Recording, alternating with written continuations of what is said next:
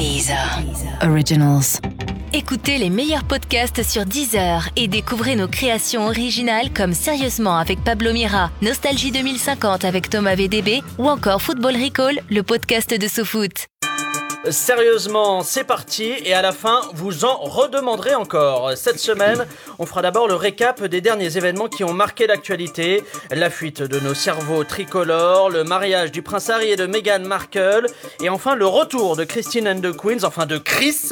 Euh, C'est son nouveau nom de scène qui va essayer de rivaliser avec le retour imminent de l'âme.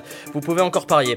Ensuite, euh, le, gros dossier de, de la semaine se penchera sur une espèce en voie de disparition, le hulot Nicolas de son prénom qui est menacé d'extinction au gouvernement. Et enfin, on accueillera euh, Maud Geffray, musicienne et DJ et membre du groupe du duo euh, Scratch Massive. Et en bonne DJ, on la saoulera pendant des heures pour qu'elle accepte de passer notre disque préféré.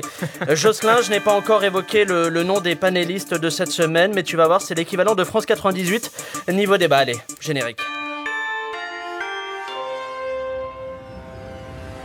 Sérieusement?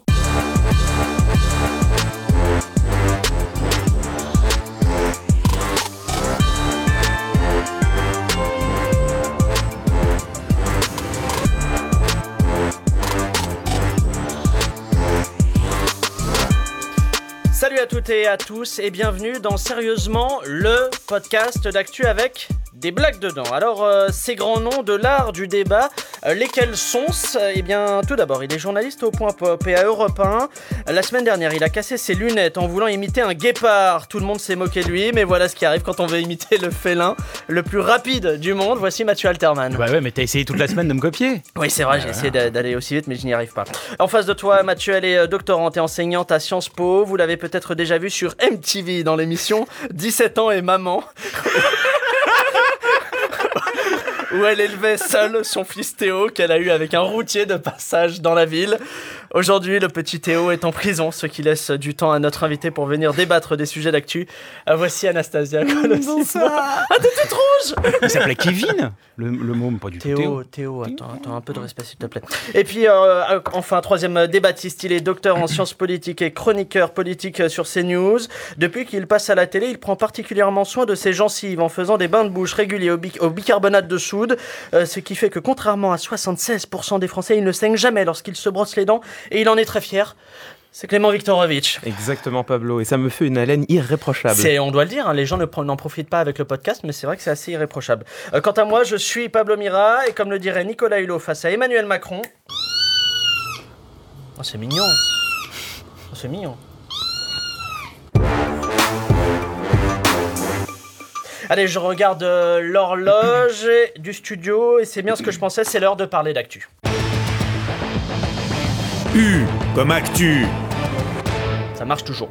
Euh, le premier sujet euh, euh, sur lequel je voulais avoir votre avis, c'est ce phénomène souligné par un article du Monde.fr.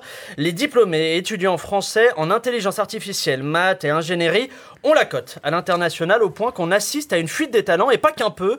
La fuite des plus brillants cerveaux français à l'étranger n'a jamais été aussi importante, même si W9 essaye de la contrebalancer avec la fuite des pires cerveaux grâce aux Marseillais à Cancun. Alors on n'avait pas vu de, de cerveau partir aussi vite depuis cette journée du 22 novembre euh, 1963 à Dallas. Quoi, too soon?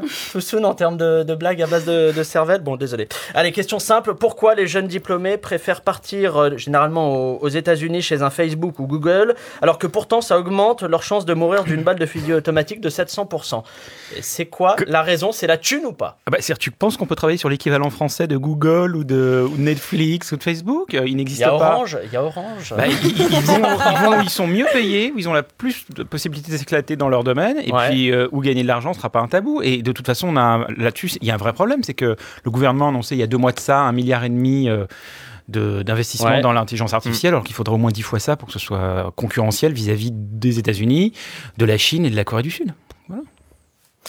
Je vous en prie. Messieurs et Anastasia. Pour moi, il y a deux situations qui sont assez différentes. Il y a les jeunes diplômés, c'est-à-dire les jeunes ingénieurs français ou les jeunes titulaires d'un master en, en mathématiques ou en intelligence artificielle. Moi, je trouve que c'est plutôt positif qu'on arrive à les placer dans euh, les meilleures entreprises du monde. Ça montre qu'on a, on forme euh, aujourd'hui des ingénieurs euh, de, de très haut niveau. Ah, il reste que les cons chez nous, quoi. C'est un peu le problème, quoi. Bah les cons, mais Non, mais les- j'exagère, ceux mais qui bon. sont en échec Bon. scolaire quoi. C'est Anastasia qui nous reste quoi. Non mais Mais je prends hyper cher moi aujourd'hui, que j'ai rien fait à personne. Non mais Mathieu, c'est toi qui as raison. C'est-à-dire qu'effectivement, les entreprises les plus prestigieuses et les plus en pointe sur ces domaines sont aux États-Unis. Donc bon, moi, je- pour moi, ça me choque pas. Ce qui me choque davantage et ce qui m'embête davantage, ce sont les chercheurs. C'est-à-dire qu'on Ouais. a la même fuite, mais pour les chercheurs, les jeunes chercheurs français en intelligence artificielle notamment, mais pas seulement, qui eux fuient aux- aussi aux États-Unis. Et ça, ça m'embête davantage parce que la recherche, elle a vocation, une partie d'entre elles du moins, à être appliquée et à trouver des débouchés dans les entreprises, mais pas seulement. Elle, a aussi vocation à faire de la recherche fondamentale Ouais. euh, dégager des objectifs euh, économiques, capitalistes et de, et de rentabilité. C'est notamment le cas pour l'intelligence artificielle. Ouais. Et moi, j'avoue que ça m'embête un peu que tous nos chercheurs en, intelligence- en intelligence artificielle et en mathématiques, enfin tous, une grande partie d'entre Ouais. eux, qu'on a formés aux frais du système universitaire français, qui manifestement fonctionne pas si mal que ça, malgré qu'il soit dramatiquement sous-doté, ça m'embête de les voir partir tous Bien dans des intérêts économiques. Ah ouais, on, on peut débattre de ça. Et, et, euh, et voilà, voilà. Non, ça mais c'était bien, c'était concis, c'était précis, on était euh, sur une approche professionnelle.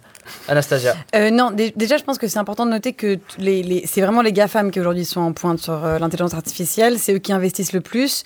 Euh, euh, aujourd'hui, l'un des endroits où on fait le plus de l'intelligence artificielle, c'est Facebook France. euh, Ouais. C'est euh, à Bourse. Donc, euh, je pense que c'est un peu impossible de concurrencer, euh, comme le disait Mathieu, euh, c'est les, les GAFAM. Ça me paraît Et je plus sois aussi à ce que disait euh, Sur la Clément. recherche. Bah, c'est-à-dire que euh, c'est hyper intéressant en fait ce, ce que dit cet article du Monde. Ça veut dire qu'on arrive à très bien former en fait les gens. On a des grandes écoles qui fonctionnent Ouais, ce qu'il bien. dit, c'est qu'ils ont On un a cursus généraliste qui est Bah, y a assez pas- efficace. Oui, et, on euh, a, on a. Le drame, c'est l'absence d'investissement dans pour, pour Alors, y du boulot, une- créer une dynamique Mais il économique n'y a pas que ça, il n'y a pas que ça, il y a vraiment la question de la recherche. C'est-à-dire qu'une fois sorti du master, une fois sorti de- même de parfois plusieurs masters spécialisés, etc., euh, il y a un vrai problème qui est que le, le- le doctorat en France n'est Ouais. pas attractif en soi. Déjà, c'est un vrai problème. C'est qu'il y a un tas de personnes qui décident enfin, attractif de ne pas- financièrement Il n'est pas attractif financièrement du tout. Et surtout, euh, les postes qui sont proposés ensuite sont des postes. euh, Généralement, il y a, il y a peu de postes, c'est compliqué. Enfin, c'est un peu le parcours du combattant de l'université et la recherche en France.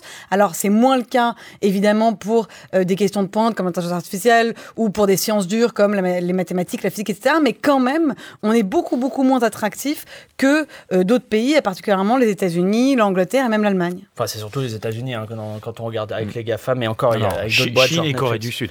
Un petit Ouais. peu, mais ça Bah, c'est votre énormément. approche, Mais ça, c'est spécifiquement sur l'intelligence Ouais, artificielle, ouais. c'est vrai. Deuxième sujet sur lequel je voulais avoir euh, votre avis, euh, les débattistes, c'est le mariage princier samedi dernier au Royaume-Uni entre le prince Harry et l'actrice Meghan Markle, hein, qui joue dans Suits, hein, pour les gens qui ont tout ce qui est euh, streaming. Euh, une cérémonie suivie par plusieurs milliards de téléspectateurs dans le monde entier, dans le monde entier et qualifiée de, de moderne un peu partout dans la presse. Alors déjà, le prince Harry a montré son attachement aux valeurs progressistes en ne portant pas son uniforme nazi pendant la cérémonie. Quand même. Ah, c'est vrai, il l'a pas mis alors qu'il était dans la, dans la. Euh, on a noté la présence aussi dans l'assemblée de, de nombreuses personnalités de couleur, à l'image de Serena Williams, Oprah Winfrey, Idris Elba ou encore Jacques Seguela. Il y a eu aussi le, le serment du révérend américain, alors extrêmement remarqué, le révérend américain Curie, euh, qui a évoqué l'esclavage, un choix qu'on pourrait juger euh, décalé ou déplacé lors d'un mariage royal, comme le fait d'amener un huissier de justice au, mariage des Balkany. Alors, ce mariage, je sais qu'Anastasia, on a envie d'en parler. Ah bah, tu vois, Ouais, frétille, adoré. elle frétille, il se passe quelque chose. Non, j'ai Ça adoré. t'a parlé ou pas Ça m'a énormément parlé. J'ai trouvé que c'était un très très beau mariage. J'ai trouvé que la, la, la, la robe de Meghan Markle était vraiment mais très Non, mais très non, mais très, non, très alors là, ouais, alors je On pas là pour parler tu vois, chiffons, Mais moi, je suis une gonzesse, là j'ai le droit ou pas chiffres. Ouais, mais non, là, non. Non, là, j'ai pas le droit. Moi, j'ai un cahier des charges vis-à-vis du C'était diffuseur. enfin, tu vois. formidable parce qu'on a montré une famille. Tu es sincère ou pas? Ah oui, j'ai adoré. Parce que moi, ce qui m'a plu, c'est la proximité entre la famille royale et les gens. Quand on voyait, ils passaient, Bien les gens étaient en extase. On sent cette famille est aimée, Mais c'est surtout que ce mariage génial. a montré un truc assez exceptionnel, c'est que euh, la royauté, la couronne britannique en fait a, a une espèce de, de capacité d'adaptation à la modernité complètement Ça n'a pas toujours exceptionnelle. été le cas. Non, mais c'est de plus en plus le cas et elle arrive quand même à s'accommoder, alors que c'est quand même une, une espèce d'antiquité absolue, à s'accommoder de la modernité. Le protocole s'adapte aussi. Et moi, je trouve que Je- c'était une Juste grande rajouter quelque victoire. chose. de- La chose qui m'a le plus ému, c'est que c'est quand même le mariage de celui qui était derrière le cercueil de sa mère. Ces images ont fait le tour du monde. euh, je sais pas si vous vous rappelez, euh, il y a près de 20 ans, il était quand même derrière le cercueil de Lady Di. C'était un petit garçon, ils disant voir. Voilà, on- les gens étaient contents de voir qu'il était heureux, qu'il avait. Enfin, c'est un symbole quoi pour, pour- pour le monde entier. Ils ont fait quoi? 2 milliards de téléspectateurs, un truc de fou. 3, quoi. 3, 3 milliards, c'est incroyable. Clément en région me dit que ce serait bien que vous n'aimiez pas ce- cette cérémonie. Non, Non, mais mais- on en a pensé quoi? Est-ce que c'était un peu de fraîcheur dans les institutions ou ça reste Ah non. un bon, mariage de nobles à 46 millions de- d'euros? C'est- Alors, De euh, livres, je sais pas. Non mais en fait, moi euh, je suis un peu embêté avec ce truc-là. C'est-à-dire que euh, je suis, passé à côté. Je suis passé à côté, je l'ai pas regardé, ça m'a pas intéressé, et je serais, voilà, je serais très tenté de faire de l'ironie. Maintenant, j'ai deux remarques. La première, c'est que intellectuellement, ça m'a quand même fait plaisir pour un truc qui a été suivi par entre 2 et 3 milliards d'êtres humains de voir un pasteur noir citer Martin Luther King Ouais. sur l'esclavage. Je trouve que voilà, ça, ça fait quand même du bien et, et intellectuellement, c'est plutôt satisfaisant. Et ensuite, il y a un truc intéressant, c'est justement que ça a été suivi par 3 milliards d'êtres humains Ouais. alors que c'est la royauté anglaise. Et en fait, là, manifestement, les, émo- les émotions sont politiques. Les émotions sont politiques, elles disent quelque chose, elles disent quelque chose des valeurs, elles disent quelque chose des, des aspirations, même des peuples, Et là, ça des vient dire quoi? humains. Et là, ça vient dire quoi Eh bien, j'en ai suivi par 3 milliards? strictement aucune idée parce que moi, je suis resté complètement extérieur. Ça, De marbre. ça, ça, ça ne m'a mais pas du tout intéressé. C'est-à-dire qu'il y a, Oui, c'est j'ai- pas non plus très j'ai mystérieux. hein, les activement fait un de- effort pour ne pour ne pas être pour ne pas être intéressé par ça. Mais si c'est intéressant parce que Non, évidemment non, je dis pas que, que c'est pas intéressant, je dis que c'est pas non plus un mystère. Les non, mais ressorts derrière, de- on voit bien le ressort qu'il y a. Le, ressort, c'est l'identité politique, c'est l'incarnation du pouvoir avec Attention, une continuité depuis pouvoir. des siècles. Non, mais Non, mais pouvoir politique. le Non, mais symbole, le symbole moi, du je pense qu'il y a pouvoir. beaucoup de gens qui- du pouvoir, du pouvoir Oui. politique, l'incarnation de l'État. D'ailleurs, le pouvoir, c'est vrai que c'est le, mot était pas bon, Ah mais c'est l'incarnation de l'État. Mais c'est un c'est conte de continuité fées. Les politique. gens ont tous c'est regardé Je crois de que c'est ça, en fait. C'est C'est un c'est beaucoup conte plus de basique fées. que ça. C'est une fille, mais moi, je- c'est une fille qui j'accepte est. Qu'est-ce qui s'est descendante pris en photo il y a 15 ans devant Mais on a- qui est pas d'accord. américaine, Il y en a qui rentre dans la royauté, qui donne un grand coup euh, de, de- Je, je suis pas d'accord avec toi. Je pense qu'on pouvait dire ça il y a 20 ans. Je pense qu'il y a beaucoup de gens qui ont regardé The Crown sur euh, Netflix. Crown. qui est une série Faut qu'on extraordinaire. Et, là, il n'y a pas une approche romantique. Il y a réellement une approche historique. Les gens regardent parce qu'ils ont l'impression de voir quelque chose Mais- Ah, mais très c'est un nouvel épisode de l'histoire. Ce Oui, c'est ça, c'est ça, c'est la suite, quoi. Je pense que The Crown a beaucoup joué par ailleurs. hein. Des, des contes de fées people, il y en a, il y en a plein. Euh, Oui, moi, il y a je- moi, je, Nabila. les- Oui, connais pas. Oui, mais la royauté de Bernard Monaco, par la royauté de ils ils ça fait moins par exemple. Il y en a plein, mais y compris voilà le, le- le mariage de j'imagine Georges Clooney ou ce genre de choses. Bon, ils sont pas suivis par 3 milliards d'êtres humains. C'est pas juste Ils un sont conte pas de mis fées. Là, il y a la représentation du pouvoir derrière. Ils sont pas mis en scène aussi de la même manière. C'est-à-dire qu'aucun mariage n'est filmé, suivi comme ça. Il y a la Aucun. reine, il y a la reine qui est là. Son mari on sont très âgés. C'est quand même le, plus long reine qui existe. Ils sont tous, on les regarde. La photo est très réussie d'ailleurs. Je sais pas si vous avez la photo. Ouais, magnifique. Magnifique. Je vous propose d'aller sur notre troisième sujet actu euh, de la pop avec le retour de Christine and the Queens après euh, trois ans d'absence. Christine and the Queens qui se fait désormais appeler Chris. Chris. Ouais, vous avez suivi et qui revient avec un look un peu de, de garçon. Alors, le premier morceau de son prochain album a été dévoilé. Il s'appelle Damn euh, 10 mois et parle de frustration amoureuse et sexuelle. Alors, ne me regardez pas comme ça, Anastasia. J'ai juré de ne pas divulguer votre secret, voilà, votre histoire. Le gros point positif euh, du morceau Damn 10 mois, bah, c'est l'absence d'Eddie de Preto. Et ça, ça fait du bien. À noter que Chris, donc, euh, sera le 4 décembre au Zénith de Nantes. Et puisque Jocelyn y sera euh, aussi, elle sera donc le 5 décembre au commissariat de Nantes. Alors, on en pense quoi, tiens, de ce nouveau morceau de Chris? Moi, je suis embêté. Ah, Parce que j'ai trouvé que la version française était super, et pourtant j'aimais pas du tout son album précédent. Oui. Je trouve c'est super efficace, il y a un côté 80s. Ça ressemble un peu d'ailleurs à au- ce tube de Womack and Womack qui s'appelait Till Drop Ah, dans les années quelque 80. chose. Ouais, c'est un peu semblable. Le souci, c'est que la version anglaise, elle est horrible. qui s'appelle Girlfriend, Ah mais c'est un cauchemar parce qu'elle n'a elle a pas mis les accents toniques. une- Ben oui, il y a aucun accent tonique. Il y a personne autour qui lui a dit il y a un problème de prononciation. Et la version anglaise, elle fait rire sur les réseaux sociaux, sur YouTube. Les gens disent mais elle chante en quoi, quoi? C'est Mais elle est vraiment pas bonne la version anglaise. quoi. Anastasia, elle est morte de rire, Anastasia. Elle est venue avec 7 grammes dans le sang. Euh, Jocelyn, j'avais dit qu'Anastasia, elle vient plus avec de l'alcool dans le sang dans l'émission. Après, elle me met l'archouma. Non, mais non, non, non, non. Euh, Qu'est-ce qui se passe avec Chris? Bon, euh, Ah c'est fabuleux. Ça il faut le garder en, en jingle. Ça, ça, ça, c'est bien, ça sera le jingle Anastasia. non, alors qu'est-ce qui se passe avec Chris? Elle a fait un Elle truc là. mails, en non, j'ai Elle pas en impro total. Moi, j'ai écouté. Moi, j'ai trouvé que la version française était pas très bonne. Je trouvais que la version anglaise était vraiment ridicule.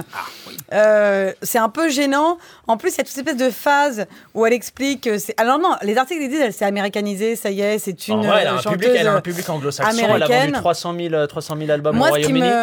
Moi, ce que je trouve assez génial aussi, c'est tout le, c'est tout le discours derrière, du genre, elle revient différente, elle n'est plus On est Christine, sur du marketing elle est qui vous parle pas Euh, bon, Marketing bon, déjà, identitaire déjà le marketing identitaire de genre, ça, ça dispense pas de faire de la bonne musique. Oh, premièrement. bam Putain, t'as vu comment elle est, elle est Non mais c'est pas hein. si mauvais. Est C'est pas si. Non, c'est pas si mauvais, mais je trouve que le marketing autour est un peu douteux. C'est-à-dire, je, je vois pas très bien où est-ce qu'on va avec ce euh, Dans le sens pas Barrettine. sincère, douteux égale pas sincère. Non, pas pas sincère, mais euh, d'ailleurs, je trouve que son discours sur la femme est assez, euh, est assez euh, triste. euh, tu- Elle maudit complètement la condition de la femme. euh, Pour le troisième album, elle s'appellera euh, contemporaine, etc. le- Alors que je trouve qu'on se porte pas si mal. Et surtout qu'il y a des combats à mener en tant que femme et, et auxquels elle semble renoncer au nom du fait qu'il faudrait en fait ne plus du tout dénommer n'importe quel genre. Bon, bref. Le marketing autour me paraît un peu foireux. Euh, quant à la chanson, moi, ouais, la, chan- la- la version française est pas mal, disons. La, la version anglaise, euh, elle est. Elle, Elle est euh, complètement bourrée, elle est. non, tu sais quoi, on avance. hein, parce elle, me met la honte depuis tout à l'heure. Sérieusement? Allez, on passe au gros dossier de la semaine. Le gros dossier. Alors, avant de, de commencer, euh, vous le savez, pour qu'une émission euh, soit de qualité, il faut de l'argent. Euh, C'est c'est une des réalités. Et, et nous, ici, à Sérieusement, bah, on a dû trouver de nouveaux partenaires pour financer euh, l'avidité sans limite de Mathieu Alterman. Alors, nous marquons euh, une courte page de, de pub. Les insectes envahissent votre jardin, ils mangent vos plantes et pondent des œufs, ils volent partout dans les airs et font des bruits agaçants. Réagissez, choisissez le Roundup. Les laboratoires Monsanto ont travaillé pendant des années pour mettre au point cette solution 100% efficace contre les insectes et toute forme de vie sur Terre. Aspergez vos plantes du pesticide Roundup et vous ne serez plus jamais inquiété par les insectes, les oiseaux ou les enfants. Depuis que j'utilise le Roundup, les insectes meurent dès qu'ils touchent mes plantes. Moi, comme je mets juste un masque et des gants, bah j'ai attrapé une leucémie. Mais mon jardin est vraiment super. Le Roundup existe aussi en version premium pour détruire les arbres des Viet Cong. Roundup Napalm. Commandez-le vite sur monsanto.com.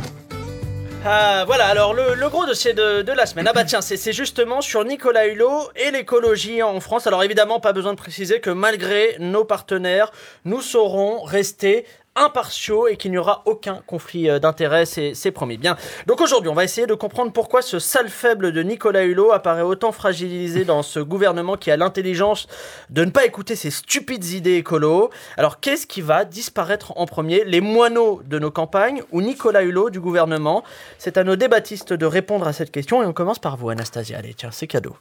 Oh putain. Ah bah ouais, c'est cadeau. C'est cadeau. C'est voilà, dégueulasse ce que vous faites. C'est vrai C'est dégueulasse. Ouais, c'est hyper dur. Merci Mathieu de me soutenir. Attends, tu Euh, sais quoi alors. Clément, c'est pour vous cette question. On va voir les- la- la- l'approche différente du débat. Vas-y, ah, c'est à toi Clément. Bon, alors, bah, Nicolas Hulot, il, il a des états d'âme, il, il fait, il fait ce qu'il essaye de faire maintenant depuis un an, c'est-à-dire négocier la main sur la poignée de porte. Tous les six mois, il menace de partir en disant si je pars pas, enfin si ouais, j'ai pas des protège, grandes avancées, si j'ai pas des grandes avancées, je pars tout de suite. Et on lui dit oui, tu vas voir, il va se passer des choses. Qu'est-ce qui se passe au fond C'est qu'il arrive pas. il y a un non mais il y a un dossier euh, parce que il y a un dossier absolument crucial qui est en négociation en ce moment et qui je crois a beaucoup d'impact sur la décision de Nicolas Hulot c'est le prochain plan euh, la prochaine programmation pluriannuelle de l'énergie. Voilà. La France euh, en juillet prochain va révéler son plan énergétique Ouais. pour la période 2019-2023 c'est dans ce plan là que nous devrions normalement avoir une réduction considérable de la part du nucléaire dans notre mix énergétique. Et le lien avec la, la, la, la posture de Nicolas Hulot parce que lui, c'est un de ses combats, évidemment, il est, euh, il est anti-nucléaire, il milite beaucoup pour la réduction du nucléaire et même l'abandon du nucléaire. Qu'est-ce qui se passe? On a grosso modo trois scénarios pour, pour aller, pour faire à gros traits. Un scénario initial, celui qui avait, qui avait été prévu par Ségolène Royal, dont tout le monde savait qu'il n'était pas réaliste, c'était de réduire considérablement notre part du nucléaire à 50% d'ici 2025. Impossible. Bon. Un deuxième scénario qui est celui que défend aujourd'hui Nicolas Hulot officiellement, qui est de réduire le nucléaire, pas, alors, pas d'atteindre les 50% d'ici 2025, mais d'ici 2035. Dans les faits, qu'est-ce que ça veut dire? Dans les faits, ça veut dire on prolonge les centrales existantes, qui normalement devraient être fermées au bout de 40 ans, on les prolonge jusque euh, 50, voire 60 ans, et puis progressivement, on sort du nucléaire. Bon. Quelle est troisième? la troisième option qui est envisagée en fait par le gouvernement, c'est de remettre sur l'ouvrage la construction de réacteurs nucléaires. Oui, non, c'est Et euh, ça, pour Nicolas Hulot, ce serait son départ immédiat. Et en fait, euh, C'est pour ça qu'il dit qu'il attend l'été pour, euh, pour voir s'il reste au gouvernement ou pas? Bah, moi, ce que je crois, je crois peu probable que, honnêtement, que le gouvernement annonce la construction de nouvelles centrales maintenant. Ça me semble Non, très compliqué. peu, peu probable. En revanche, euh, que Nicolas Hulot sente bien qu'on est en train doucement de prendre cette décision et qu'il faut peut-être euh, quitter le gouvernement avant qu'il soit trop tard, ça, ça me semble plus, plus sérieux. Ouais, moi je pense ouais, que ça ouais. fait depuis un an quand même qu'il qu'il dit qu'il va partir, qu'il part pas. Je pense que que c'est une, une position aussi qui l'arrange beaucoup euh, parce que ça lui permet de, de garder la main sur le, de, de se présenter en tout cas comme héros un peu euh, euh, et de dire mais à n'importe quel moment, idéologiquement exactement, et, à n'importe quel moment je pars. Donc c'est assez confortable en fait comme position. Il y a autre chose aussi qui est qui découvre ce que c'est le pouvoir. Ah non, mais non, quelqu'un comme ça, il le connaît déjà. Bah, il était, il était 20 côté ans à ONG, TF1. mais, euh, Mais non, non, non, mais c'est il pas la même découvre. chose. Le non, pouvoir non, politique, non, c'est non, autre chose. non, non, mais- il découvre ce que c'est que d'être dans un gouvernement, d'avoir un premier ministre, d'avoir un président. Euh, il découvre ce que c'est Il le découvre l'avalage de couleuvre, c'est Ah, ça il- l'idée il, découvre l'avalage de couleuvre. découvre pas. Le Ah bah, problème bien de. Non, Nicolas il dé- Hulot, c'est qu'il a rejoint le gouvernement trop tôt. Parce que tout gouvernement, à chaque fois qu'il est élu, démarre par des mesures forcément plutôt à droite, en fait, de réforme, et on termine la mandature en redistribuant un petit peu. C'est de la nature, c'est sûr ça. Donc s'il part maintenant, il risque de passer pour un con parce que quelqu'un d'autre va être nommé à sa place Et qui donc, va faire les réformes qui à fera sa les place. réformes dans deux ans. C'est-à-dire que là, il est dans une position où il, il va pas se passer grand-chose, mais, Mais s'il doit se passer pas quelque chose, ce sera dans les deux dernières années de mandature. pas vrai En fait, qu'il va pas se par, par ailleurs, il y, a, y pas mal de travaux de sciences politiques qui montrent quand même que les réformes les plus importantes sont prises dans les deux premières années des quinquennats, voire même dans la première année du quinquennat. Oui. Et notamment les réformes de structure. Et d'ailleurs, c'est exactement ce que fait assez habilement Emmanuel Macron pour le coup. Et donc, euh, Nicolas Hulot voit bien que là, en termes de réforme de structure, qu'est-ce qu'il a? Rien, peanuts. Et donc, c'est peut-être aussi une manière de se dire, je n'aurai rien, je pars, tant que je suis pas encore trop ridicule. Oui, trop grillé. Oui, sauf que qu'est-ce qu'il fera Mais, ce- Bon. mais le, le fait est que ça fait un an qu'il dit qu'il va partir et que pour l'instant il n'est pas parti. Il n'a pas intérêt à partir parce que quelqu'un d'autre a nommé et va bénéficier des, des lauriers. Quoi. On est C'est- d'accord qu'il est déjà un peu ridicule.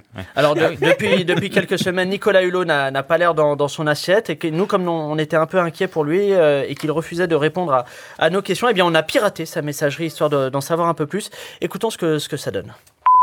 Nicolas Emmanuel Macron à l'appareil. On m'a dit que tu voulais nous quitter. C'est hors de question, j'ai trop besoin de toi ici. D'ailleurs, ma poubelle de tri sélectif est pleine. Tu pourrais passer à l'Elysée pour la vider? Genre euh, demain par exemple? Bon allez, bisous. Oui, Nicolas, c'est Brigitte Bardot. Je voulais te parler de biodiversité et des gentils animaux qui sont égorgés par les Arabes pour faire leur couscous et leur merguez. Tu me rappelles? Oui, monsieur Hulot, Leïla de chez Deliveroo. Par rapport à votre commande, on n'a plus de steak de kangourou. Ça vous va si on vous le remplace par de l'antilope? Rappelez-moi, merci.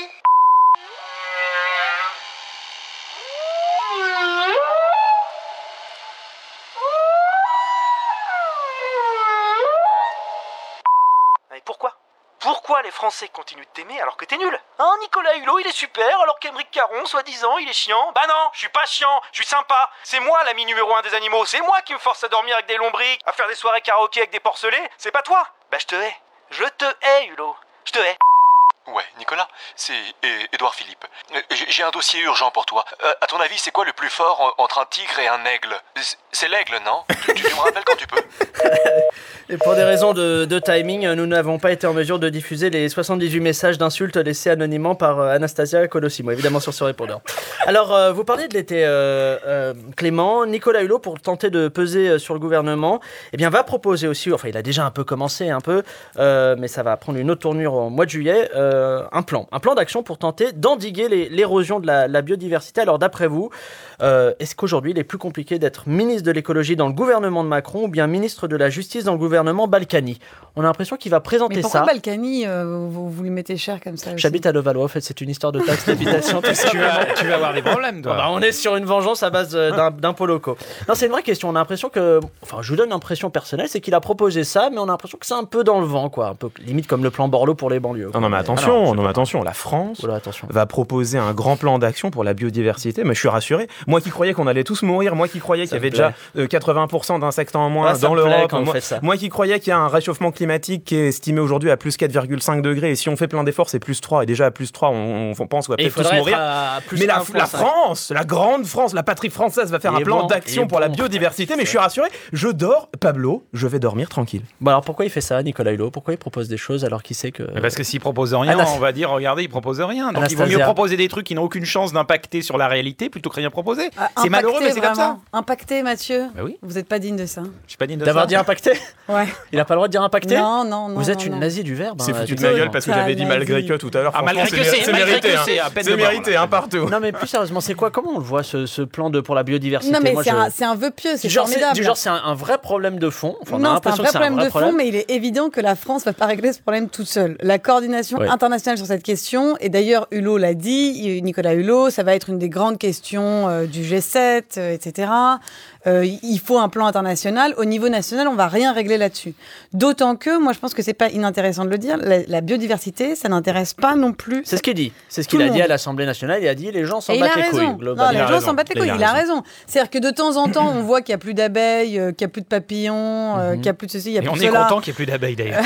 Non, on est inquiet parce Oh qu'on aime bien le miel et parce qu'on se dit que c'est quand même pas génial et que l'apocalypse est pour bientôt. Mais enfin, la biodiversité, ça ne passionne pas.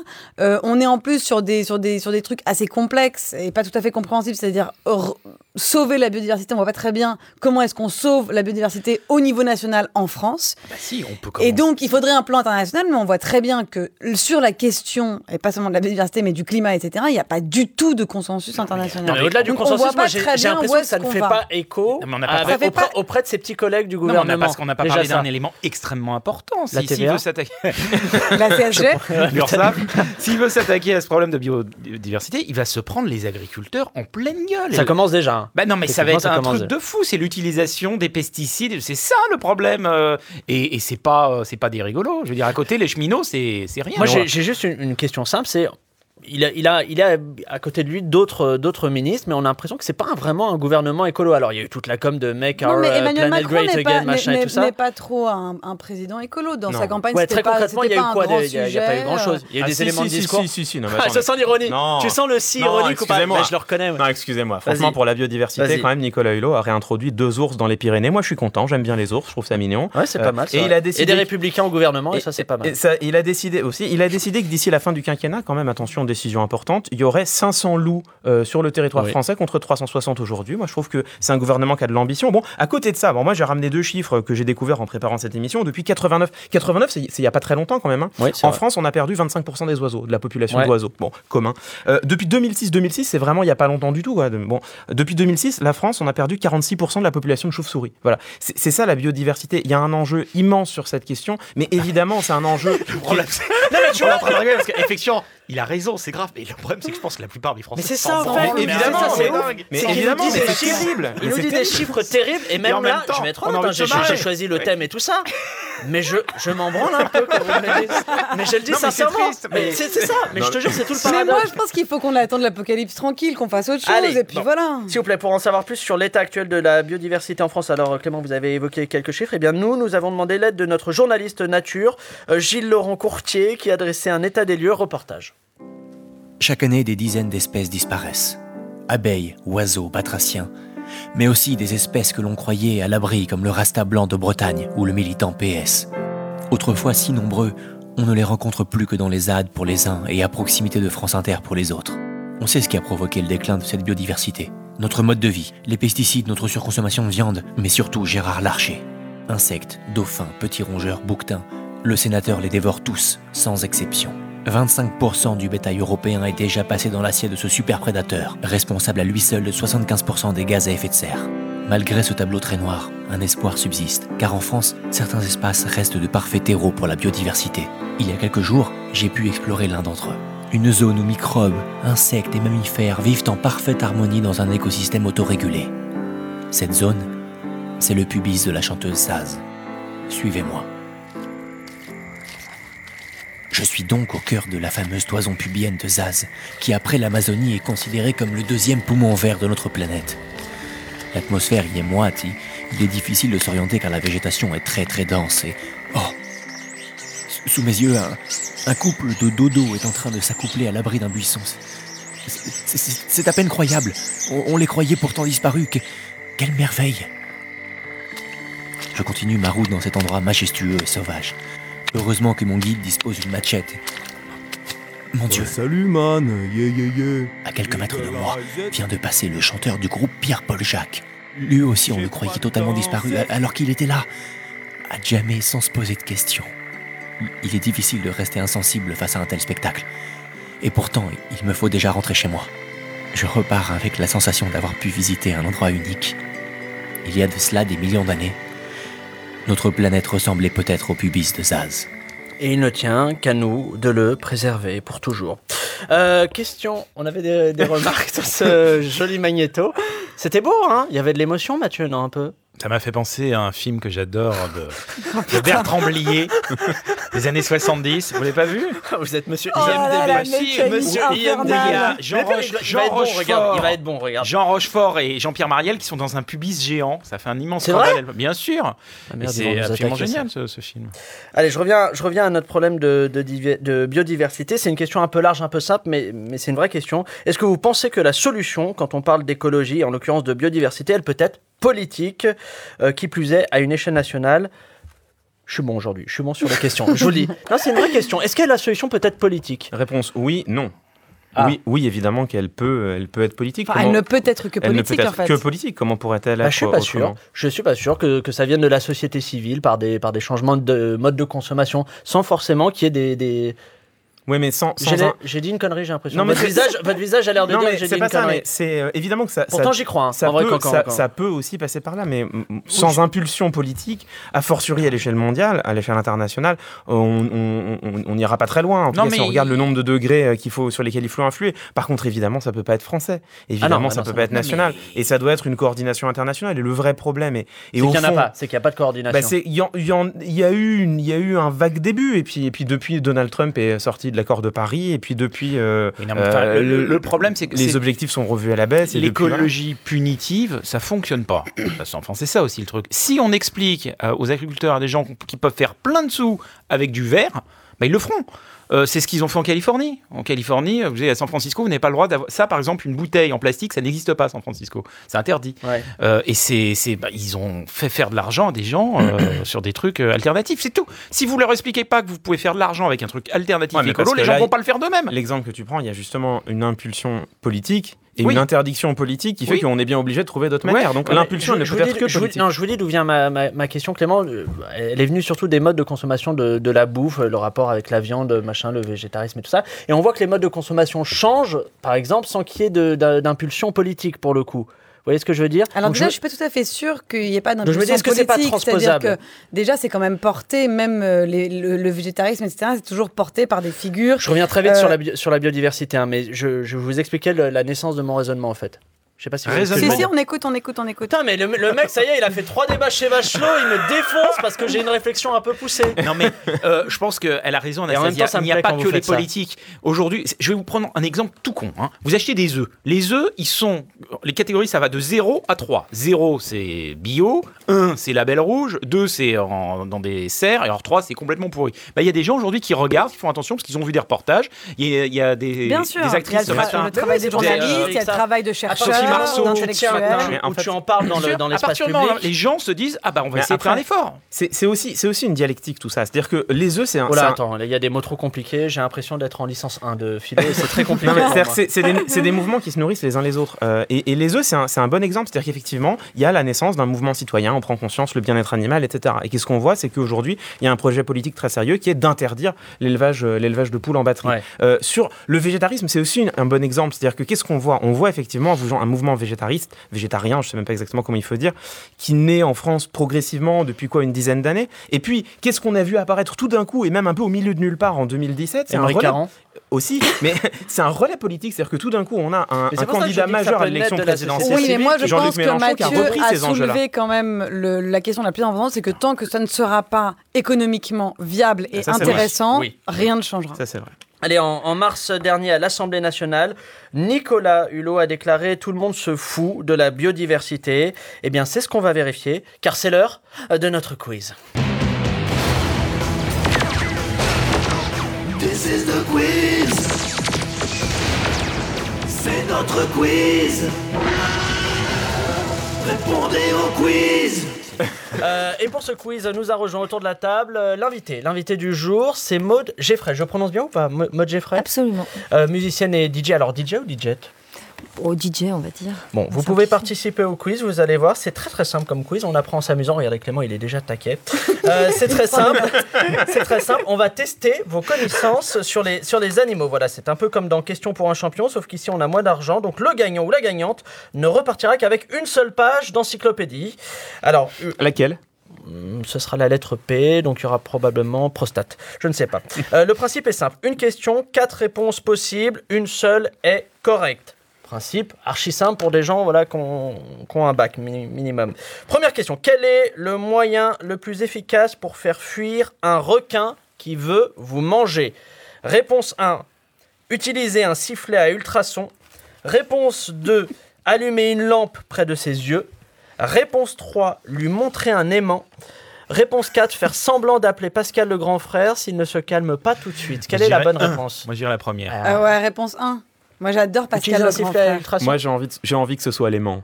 Donc, je, réponds- je réponds l'aimant. Putain, il a regardé sur ma feuille. Non Il a regardé sur ma feuille. Mais non, j'ai envie que ce soit l'aimant. C'est trop bien, l'aimant. Eh ben, c'était lui montrer un aimant. Les requins étant sensibles aux ondes magnétiques, ils ne supportent pas les aimants. Non, mais il a, il a qui triché, les dérèglent Viktorovitch. Mais pas du tout Il suffit de nager avec des aimants, tout simplement, dans les poches, en fait. Bien sûr, dans le maillot de bain, dans Dans, le le maillot de bain, ça, tout ça. voilà. Mais il faut que ce soit un gros aimant, j'imagine. Voilà, je. je- Un Maud, piercing Maud, bien- si vous avez quelque piercing chose à répondre à ça, moi je, je- je le gère de moins en moins. Non, mais un piercing. Je, je le gère de moins en moins, je sais pas Tu mets un piercing euh, sur ton corps assez important, ça peut faire aimant en même temps, comme ça tu peux t'éloigner les requins. Et c'est ces personnes-là qui vont parler de ce que vous faites. Non, il, il paraît que c'est vous, en fait, d'après ce que j'ai Ah oui, c'est vrai que c'est Ouais. moi. Ah, c'est pas. Euh, deuxième question. Chez la baleine bleue, qu'est-ce qui pèse autant qu'un gros hippopotame ou un éléphant adolescent? Réponse 1, la langue. Réponse 2, le cœur. Réponse 3, le foie. 4, un piercing à l'arcade. S'il vous plaît. Maude, Le foie.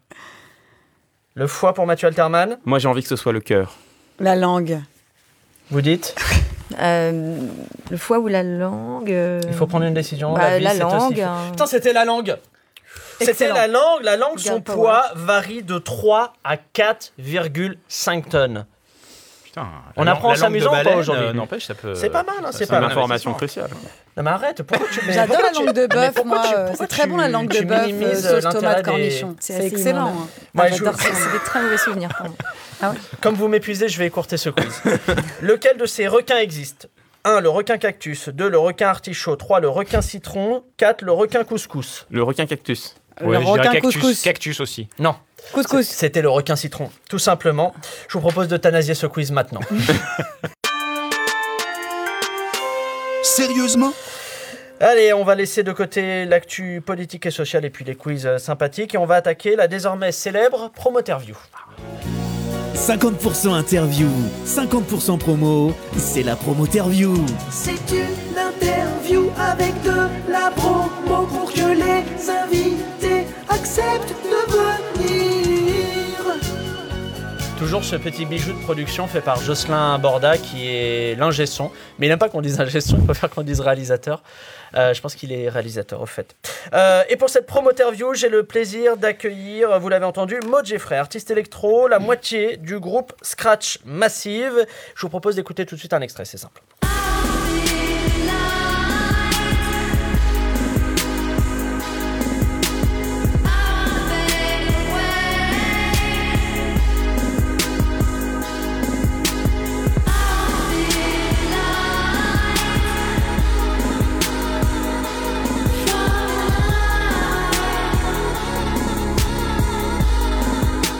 Donc ça, c'est avec Sébastien Chenu, avec qui vous formez le duo Scratch Massive.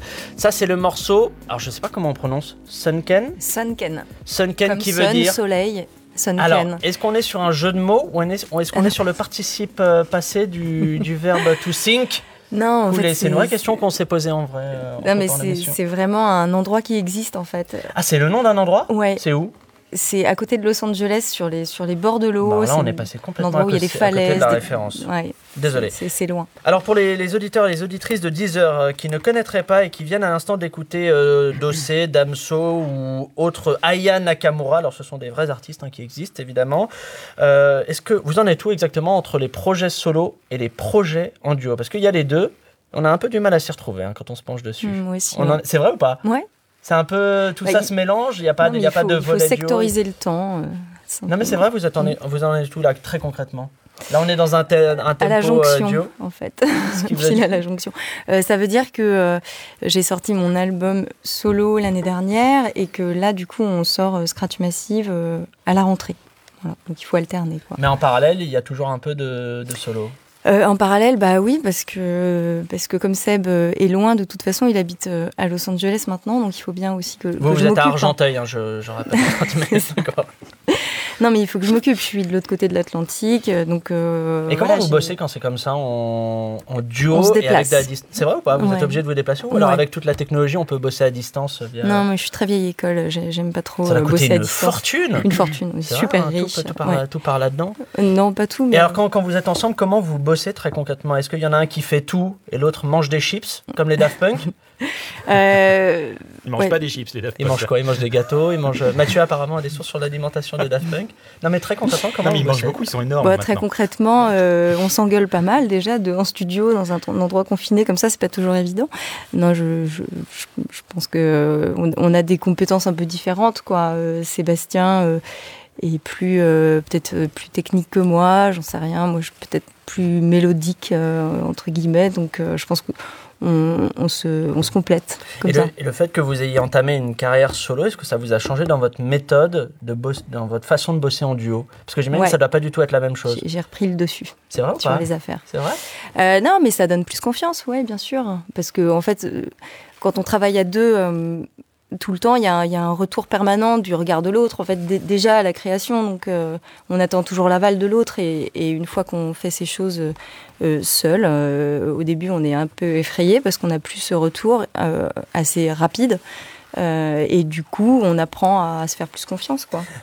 Il y a une question qui est celle de l'inspiration. Alors, à mon avis, ça doit être deux processus différents, et en solo et en duo, puisque euh, dans les façons que vous avez de chercher l'inspiration, en solo, c'est très particulier, parce que j'ai vu, donc en 2017, vous aviez composé un album entier en résidence en plein hiver dans le nord de la Finlande, où il faisait nuit 22 heures sur 24. Mm. Alors, j'imagine que vous ne fonctionnez pas de la même façon en duo.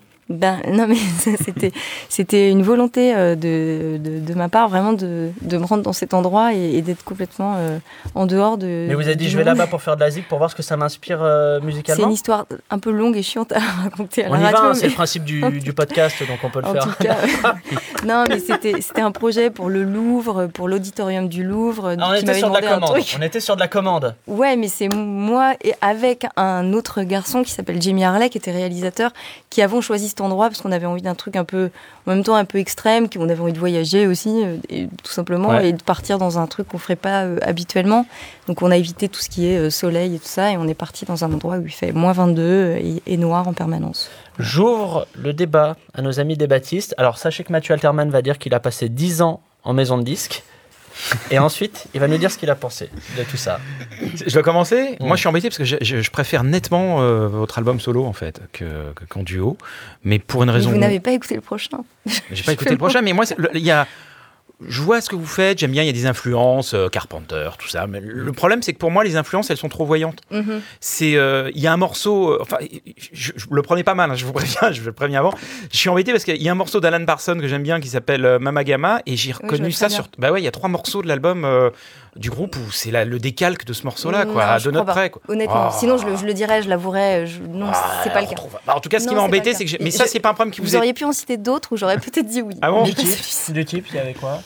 Con. Ouais, je vais pas le dévoiler maintenant. je- Allez, pourquoi pas. Moi, je trouve qu'il y a Pourquoi les pas. influences sont Non, pas mais- assez digérées, je trouve. Mais ça, c'est un peut-être un Non, problème. Mais est-ce qu'il faut forcément dissimuler les, les, Bah, il faut pas ça- faut pas que influences ça ressemble Non, mais trop, dans, hein, dans, enfin. dans Nuit de mes rêves, donc dans le dernier album de Scratch Massive, c'est c'est de ça dont Oui, vous c'est parlez. ça, sur- oui, oui, oui, oui. Euh, je, je peux comprendre. hein. Je Voilà, peux comprendre ouais. parce que c'est vrai, euh, peut-être euh, il faut aussi du temps pour digérer les choses.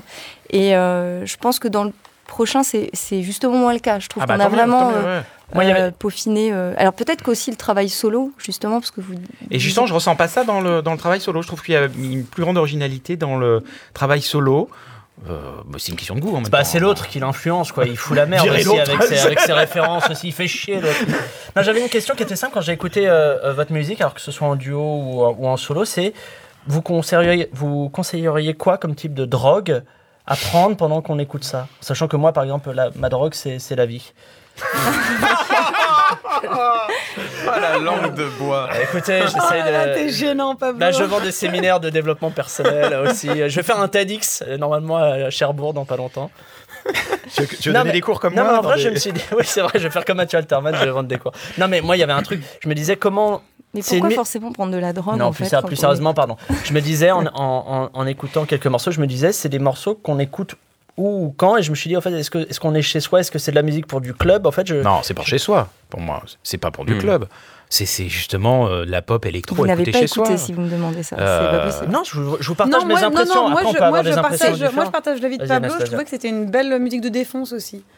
Euh, c'est vrai. Et on non, non, mais défonce je, pas seulement chez soi, je, je veux pas faire l'apologie, mais je- oui, non, c'est vrai. Mais par contre, de club, c'est pas tu une vois que je suis pas à after, côté un de la after, plaque. Je suis pas à côté de la plaque. Il y a- il y a des stupéfiants dans la prod.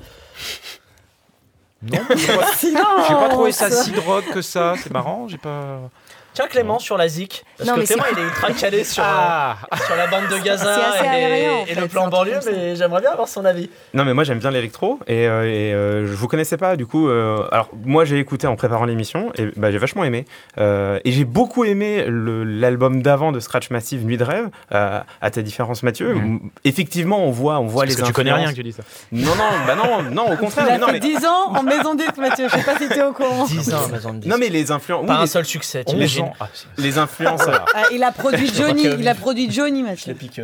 Non mais tu vois, les, les, les influences synthwave, on, on les voit effectivement, mais moi elles, elles m'ont pas dérangé. Au contraire, moi ça m'a ça m'a ça m'a plu. Je trouve, moi je trouve qu'elles sont bien digérées. Moi j'ai vraiment aimé l'album. J'ai un peu moins aimé ce que ce que j'ai entendu de vous en solo. Et, et par contre j'ai C'est vachement. l'inverse de c'est c'est l'inverse. l'inverse. Non mais C'est- et par contre non mais c'est après ça c'est c'est c'est C'est personnel. pour ça qu'on fait deux projets. comme j'ai ça, on est j'ai sûr beaucoup aimé. de parler euh, à tout le monde. J'ai beaucoup aimé le, le, le, le single que vous avez sorti parce que j'ai eu l'impression de voir effectivement là pour le coup la, la fusion des deux. C'est on, on Quel- retrouve. quel single Je pense qu'il parle de Last Dance, qui est pas encore Ah sorti. oui, d'accord, d'accord. Qui sort le 20. Qui sort vendredi. Non je parlais de Sun- Sunken c'est ça? Ah, Sunken, oui. D'accord. On dit donc pas ça, sing- c'est- on Moi, n'a pas le droit de dire sais pas single c'est ça comment- Je crois que Sun, single, c'est un peu. comme le euh, Sun. Non, là, il y a un Sunken, quiproquo ouais. total. euh, total Là, il y a- on sur mélange single et Sunken. Depuis Ouais, tout à l'heure, là, je pense qu'on a perdu les, les Mince, auditeurs. ça y est. Clément, il a tout donné sur la biodiversité. Là, Ouais, il- ouais, non, il a mais, cramé, non, là. mais bon, en deux mots, moi j'ai beaucoup aimé. Ah ok, je prends. Euh, la prochaine question que je voulais euh, poser, alors en fait c'est une question de Jocelyn, euh, le réel de l'émission, qui aime euh, lui aussi la, la musique électro. Alors vas-y Jocelyn, pose ta, ta question à la dame, vas-y. Oui, euh, salut Maude. Euh, écoute, bah moi j'avais une question toute bête. Euh, Est-ce que tu penses pas qu'avec la démocratisation des logiciels comme Tractor et aussi l'essor des nouvelles platines à clé USB, je pense évidemment à la pionnière CDJ 2000 NXS2, enfin toutes ces nouvelles technologies qui permettent de synchroniser les BPM et de mixer harmoniquement de manière quasi automatique, est-ce que tu penses pas que quelque part c'est un peu la figure même du DJ qui se trouve frappé d'obsolescence? Eh ben, eh ben vite, elle est compliquée mais c'est une vraie bonne question, non? Euh, Vous avez pas écouté Bah, si, j'ai totalement écouté, mais justement, je pense que si vraiment euh, ça attend une réponse, hein, cette question, Mmh. euh, je pense qu'au contraire, euh, toutes ces technologies, et en particulier les platines CDJ euh, euh, Pioneer et tout ça, euh, même s'il faut pas citer de marque ou quoi, euh, ça amène d'autres façons de, de mixer, et là, on, on continue à voir les mauvais et les bons, hein, il n'y a pas de problème. Et euh, ça à quoi ça se joue le, le- Au le- feeling. J'ai l'impression d'être dans le sketch des inconnus, tu sais, le bon et le, bon et le mauvais. Chasseur. Ouais, Oh, chasseur. mais vraiment. Meilleur sketch de la Terre. Ouais. Tu veux parler de, de tes sketchs préférés peut-être Ouais, hein, je veux bien. Je veux bien. Bah vas-y, on va faire une parenthèse. Non mais je me disais qu'elle est encore les restaurants aussi, des inconnus. Oh, il m'épuise. Ah, allez, elle m'épuise. Jocelyn, tu, tu la recales pas avant trois saisons, euh, Anastasia. Moi, je, je n'en peux plus. Non, une dernière question qui était quelle est encore la part un peu de artisanale dans le fait de, de mixer dans le boulot de DJ euh, artisanal. Qu'est-ce qui reste encore C'est pas la question, c'est une question de, de choix euh, artistique, de tout ce qu'on va jouer, de la façon dont on va le jouer. Il y a, il y a- en fait, même la question, je la comprends à peine parce que pour moi, c'est vraiment. euh, On a un traducteur ou pas en... Je peux, moi, je, je- Vas-y, Mathieu. je Moi, j'ai une question après. qui m'intéresse. Ouais. Est-ce qu'il n'est pas frustrant parfois Il pour des DJ de devenir des DJ stars? Je pense à quelqu'un comme Laurent Garnier, dont personne n'est capable de citer un seul titre qu'il a Ah. composé. Est-ce qu'il n'y a pas ce truc Mais- de dire merde, je suis une star Alors quand je tout joue? est faux. Tout Ah bah, est faux. euh, vous allez dans la rue, personne de peut citer un seul titre de la- Laurent Garnier. Oui, hein. mais en fait, c'est deux choses très différentes. Il y a le producteur et il y a le. DJ qui, attention, feu. Feu. Euh, non, en fait, Laurent Garnier, c'est deux métiers très différents. En fait, Oui, mais Euh, justement, Laurent je- Garnier, je- je sais ça, oui. on peut être un, un- quelqu'un qui, qui, qui- en fait, c'est- c'est- il a jamais euh, non plus revendiqué être un immense producteur. Enfin, C'est-à-dire euh, aujourd'hui. Ah, il a créé son label. Euh, Oui, Ah, mais c'est euh, euh, en fait, c'est marrant, mais vous confondez vous. bah, il a créé un label, il devient producteur. S'il a un label, lui, c'est qu'il produit d'autres artistes. déjà, il n'a pas de label à lui. Il avait un label qui s'appelait F Communication sur lequel il a sorti des tubes, à entre guillemets, électroniques, parce Mais que la musique à électronique est une à musique, lui. est une musique qui s'adresse à, à un certain nombre de gens qui étaient, qui étaient très petit au départ, c'était c'était pas très très large. Et puis là, c'est devenu très euh, euh, commercial entre guillemets parce que les gens commencent à, à connaître la techno et tout ça. Mais en fait, euh, Laurent Garnier, euh, euh, en fait, c'est trop compliqué pour expliquer, mais que vous confondez vraiment l'hi- l'histoire des compliqué. choses, et l'actuel. C'est-à-dire, et, on est en train de perdre, et on est en train de perdre Clément Victor. Mais je va comprends retourner pas, à il y a des- CNews, je vais le perdre, j'ai besoin de lui la semaine prochaine. Mais parce que c'est normal, ça peut pas être des succès interplanétaires dans la mesure où déjà il y en a chez Laurent Garnier, mais en plus c'est pas des chansons pop. Enfin, il y a tout un tas de Ouais, choses qui peuvent monde, expliquer tout Garnier, ça. tout le monde le connaît comme DJ, Nous, personne on- connaît. nous, on va se casser, on va vous laisser tous les deux parce que visiblement. pointu Ah ouais, c'est trop- là, c'est trop pointu. Moi, je vous dis, Ah pointu. Moi, j'ai retenu que Mathieu mélangeait tout. Ça, c'est vrai, mais c'est vrai, mais c'est vrai sur tous les dossiers, c'est fou. La biodiversité, la fuite des cerveaux, il a la même approche de la confusion. Alors, euh, Jocelyn, donc le, le réalisateur qui suit donc de très près ce que, ce que vous faites, eh bien, nous a aussi demandé expressément de faire un quiz sur les DJ, rien que pour vous. Alors, comme il a énormément d'influence sur moi, j'ai accepté en baissant la tête. Alors, on va faire un quiz vrai ou faux spécial DJ. Je vous fais des propositions, vous me dites vrai ou faux, c'est archi simple. Euh, principe de base. Première proposition, David Guetta peut mixer sans les mains. Faux. Vrai. Vrai. Vrai, vrai, il appelle ça le boulot, tout simplement, c'est assez simple. Deuxième proposition, Boris. Boris, euh, vous souvenez-vous de Boris? Na- Anastasia, vous connaissez peut-être pas. hein, parce Non, que je vous connais êtes pas né, Boris. euh, C'est qui Boris? Celui qui faisait des soirées Boris, disco? Boris, qui a composé le tube des années 90, Soirée Disco, a aussi composé le tube Soirée Bistrot.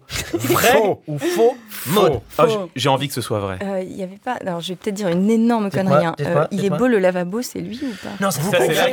Oh Elle c'est confond tout. Elle confond tout Ouais, voilà. C'est la J'ai- pris le gaffe. risque, hein. Vincent la gaffe. c'est la- Et vous avez le droit, et vous C'est avez le droit de revenir en deuxième semaine grâce à votre confusion. Qui a inventé un style, hein, c'est l'électro-raciste. Oui, c'est vrai, ça c'est pas mal. Et Avec- donc là- non, mais pas avec ce titre-là, avec la Zoubida. Oui, pas c'est avec ça. Beau le lavabo. C'est vrai, putain, il a fait ça. Non mais il a fait, Ah, c'est horrible. il a fait pire que la Zoubida. Ah bon Il a fait, et, Mo- Mokhtar, euh, Mo- Mokhtar, il a volé le scooter, je crois, c'est pas lui Si, il a fait un truc comme ça. Tu, as des Non, c'est références dans la musicales Zubida. découvre. Euh, Je te dis, j'écoute de la bonne électro. vous, s'il vous plaît, je réponds à la question. Boris a vraiment fait soirée bistrot et c'était en 2004. Vous aviez peut-être un téléphone à clapper à l'époque. Euh, nouvelle proposition. Le DJ qui détient le plus de Grammy Awards, c'est Fat Boy Slim. Vrai ou faux, s'il vous plaît? Vrai. Vrai. Mode. Possible. Ah ouais, il Bah, faut euh, s'engager. vrai, Il faut vrai, s'engager. vrai. On est en Ouais. 2018. Alors? Non, moi je dis faux par esprit de contradiction. Eh ben, c'était faux. C'était Skrillex. Jamais entendu parler. Ah non, bon? mais la meuf, elle est née aussi en 2003. Qu'est-ce que je peux Jamais faire, moi, aussi, entendu avec Ah ouais, parler. c'est connu Skrillex. Jamais entendu parler. C'est- C'est bien, euh, c'est pas mal. Bon, allez, autre proposition, s'il vous plaît. Vous Ça confondez rappelle un tout. film, Vous confondez euh. tout. Non, pas de sketch des inconnus. Yasser Arafat est le père de DJ Arafat. Vrai ou faux? C'est c'est drôle parce qu'il est le Yasser Arafat, un sosie Faux, qui est mais DJ. Non, c'est faux. évidemment. mais très bon. Mais Arafat, un sosie qui est DJ, qui est Claude Chal, le DJ des bains-douches et le sosie de Yasser Arafat. Tapez Claude. Chal sur Google, c'est hallucinant la ressemblance. Je comprends plus. Bon, allez, moi non plus. Mais il nous emmène grand, dans un grand. DJ des années 90. Allez, s'il vous plaît, dernière pro- euh, avant-dernière proposition. Bernard Guetta, le spécialiste géopolitique de France Inter, est le frère de David Guetta. Vrai ou faux? Ouais, ouais, ouais, Faux. ça, c'est sûr. Faux. Faux. Et non, c'est vrai, et il ne se voit qu'à Noël. Le premier étale sa culture pendant que l'autre étale euh, son argent. Allez, dernière proposition. Mathieu. C'est- dégueulasse pour David Guetta parce que c'est un mec sympa. Arrêtez, ça suffit. Qui a beaucoup galéré d'ailleurs. Allez, euh, dernière proposition. Mais moi, j'étais Mathieu. très Là, je suis triste du d'accord. divorce. J'étais très très triste moi du divorce avec Cathy. Vous m'épuisez. Je- J'arrête. C'est quand, la... c'est quand la fin de saison, Jocelyn? On m'a dit que c'est le 19 juin, c'est ça? Je vais, je vais essayer de tenir, mais bon, s'il y a trop Anastasia, c'est compliqué. Dernière proposition. Mathieu Alterman a déjà prononcé la phrase euh, Dis donc, il envoie Veugras, le disque jockey euh, ou le platiniste. Vrai ou faux? Vrai. Ah, c'est sûr que c'est vrai. Bah, c'était vrai, c'était samedi dernier chez moi. voilà. Sérieusement? Allez, sérieusement, c'est fini. Maud, Jeffrey, merci beaucoup d'être passé. J'espère que ça allait. Mathieu est toujours un peu compliqué. hein, La prochaine fois, je ferai des efforts. vieux. Oh là là Là, c'est. T'as vu? Non, mais là, tu, tu Là, vas l'achever là, avec là, euh, des jeux de mots. un euh, aigle, comme un ça. aigle. C'est épuisant. Euh, Mathieu, Anastasia, Clément, merci à vous d'être Merci. venus. Merci, Pablo. C'était plaisant ou pas C'était formidable, s'est- Pablo. C'est toujours un bonheur Arrête. intense. Je vous ai senti beaucoup plus en forme sur, la, sur le mariage que sur la biodiversité. Ah ouais, les petits oiseaux. Il y a Non, tellement non, de choses. On était très, on était très concerned. Les chauves-souris Ah bah moi, ce qui me- ce qui m'embête, c'est la, la disparition du chocolat merveille du monde et du pamplemousse jaune. On en a Allez, pas parlé. tu sais hein. quoi, on en parle après le générique. Euh, quant à celles et ceux qui nous écoutent, eh bien, je donne évidemment rendez-vous mercredi prochain. En attendant, évidemment, ne vous prenez pas trop au sérieux. Allez, salut. Au revoir.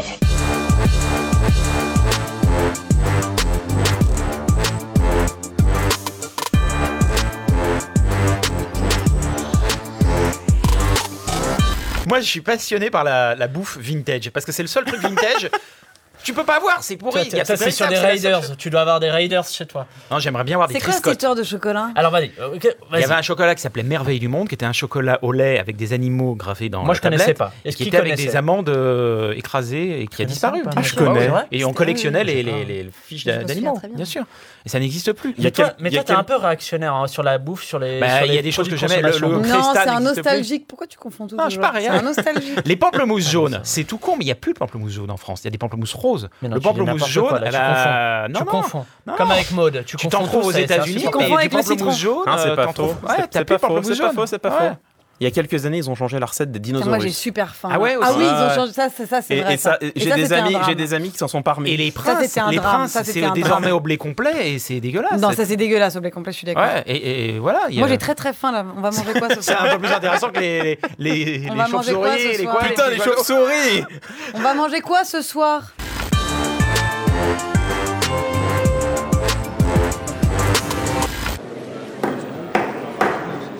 Messieurs, dames, place aux enchères, 10 heures.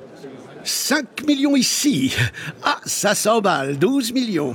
20 millions par là. Oh, 31 millions. 39 millions ici. 43 millions pour madame. 43 millions une fois, 43 millions deux fois, 43 millions trois fois. Allez, c'est cadeau. Abonnez-vous à Deezer Premium Plus et profitez de plus de 43 millions de titres sans aucune contrainte, même sans réseau. Deezer, le streaming made in France.